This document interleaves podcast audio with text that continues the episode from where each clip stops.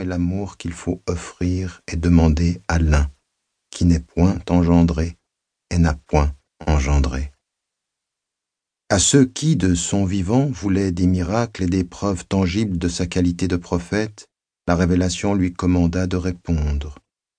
Je ne suis qu'un être humain, comme vous, à qui il est révélé que votre Dieu est un Dieu unique.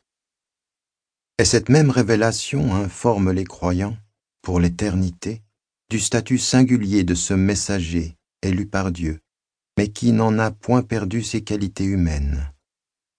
Il y a certes pour vous, dans le messager de Dieu, le meilleur des modèles pour qui désire, aspire à s'approcher de Dieu et l'au-delà, et se souvient de Dieu intensément. Ce sont ces deux dimensions qui nous ont intéressés dans la présente biographie, l'humanité de l'homme l'exemplarité du prophète. On ne trouvera donc point ici exposés de façon détaillée les faits historiques, les grandes réalisations ou les guerres célèbres. Les biographies classiques du messager regorgent de ces informations, et il ne nous paraissait pas intéressant de nous y attarder de façon exhaustive.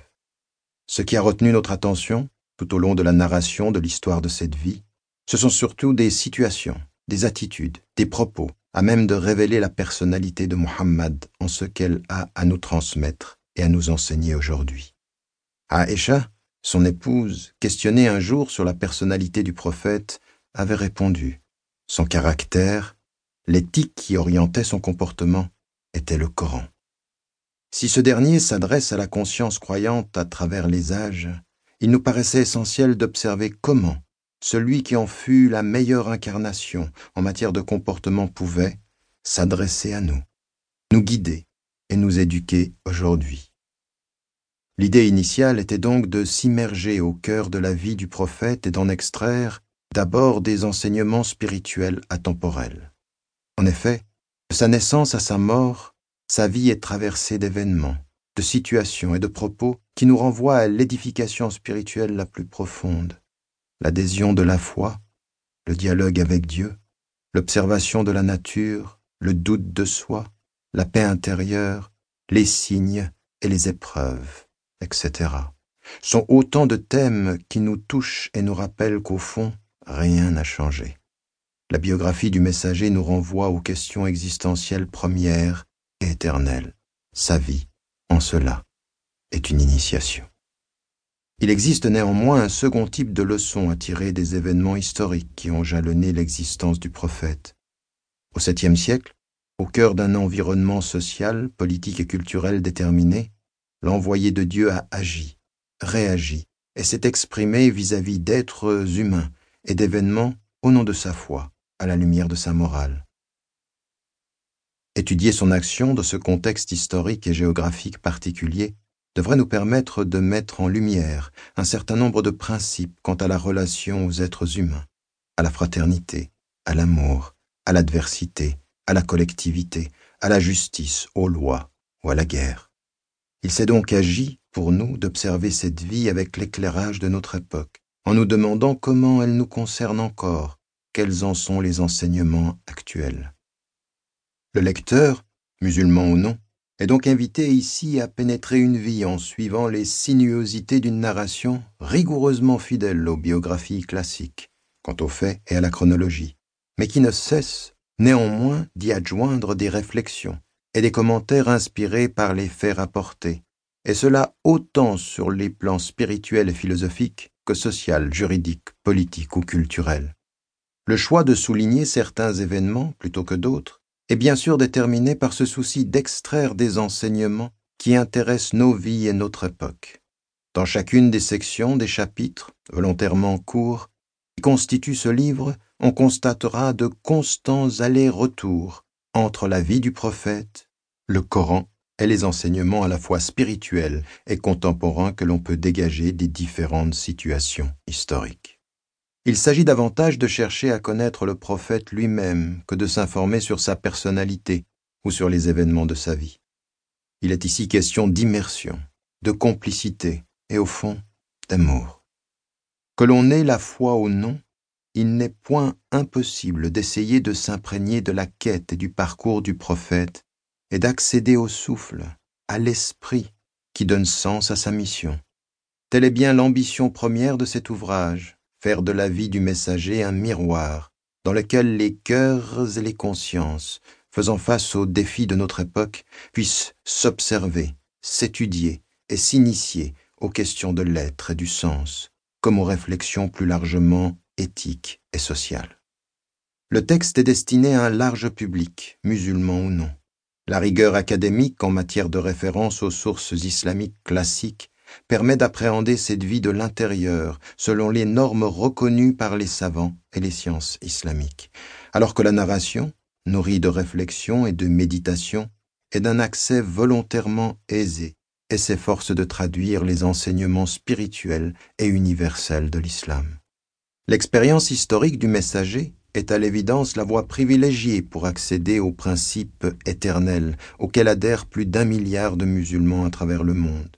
Ce livre est donc aussi une introduction vivante à l'islam. Le messager avait appris à ses compagnons à aimer Dieu, et le Coran leur avait enseigné en retour Dis, toi, le messager, si vous aimez Dieu, suivez-moi, mon exemple, Dieu alors vous aimera. Ils essayaient donc de suivre son exemple, portés par un amour lui-même vivifié par l'intensité de leur amour en Dieu. Cet amour était tel qu'Omar ibn al-Khattab, apprenant la mort du prophète, menaça de tuer celui qui oserait affirmer qu'il était mort. Il était monté au ciel et allait sans doute revenir. Son compagnon, Abu Bakr, l'invita au silence et affirma Ô vous les gens, que ceux qui adoraient Muhammad sachent qu'il est mort, que ceux qui adoraient Dieu sachent que Dieu est vivant et qu'il ne meurt point. Puis il récita le verset suivant. Mohammed n'est qu'un messager. Avant lui, d'autres messagers ont passé. S'il mourait donc, ou s'il venait à être tué, retourneriez-vous sur vos pas? Quiconque retourne sur ses pas ne nuira en rien à Dieu, et Dieu récompensera les reconnaissants. Ces paroles ont rappelé avec force la finitude de sa vie, mais n'ont en rien diminué l'infini amour et le profond respect qu'ont continué à témoigner les musulmans pour le dernier prophète à travers les âges. Cet amour s'exprime par le souvenir permanent de sa vie, dans leur cœur et leur mémoire, par les prières renouvelées sur le messager et, quotidiennement, par cette exigence humaine et morale de suivre son exemple, hier comme aujourd'hui. La présente biographie tente de répondre aux exigences de cet amour et de cette connaissance. La vie du prophète est une initiation à une spiritualité qui n'évite aucune question et qui nous apprend, au fil des événements, des épreuves, des souffrances et de la quête, que les vraies réponses existentielles sont plus souvent celles du cœur que celles de l'intelligence. Profondément, simplement, il ne pourra point comprendre celui qui ne sait aimer. Chapitre 1 Rencontre avec le sacré. Un Dieu.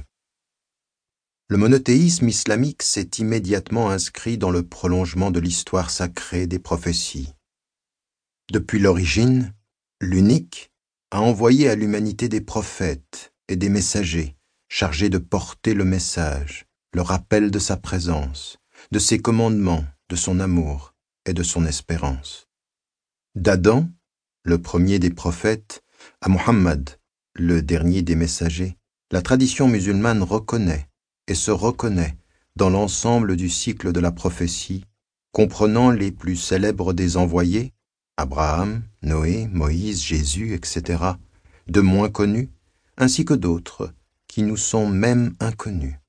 L'un n'a eu de cesse d'accompagner les hommes, sa création, de son origine à son terme, et c'est le sens même du tawhid, l'unicité de Dieu, et de la formule coranique qui réfère autant au destin de l'humanité qu'à celui de chaque individu. Certes, nous sommes à Dieu, et c'est à lui que nous retournons. De tous les messagers, la figure la plus importante dans la filiation du prophète de l'islam est sans conteste Abraham. Il y a certes plusieurs raisons à cela, mais le Coran, d'emblée, inscrit ce lien particulier avec Abraham par l'expression affirmée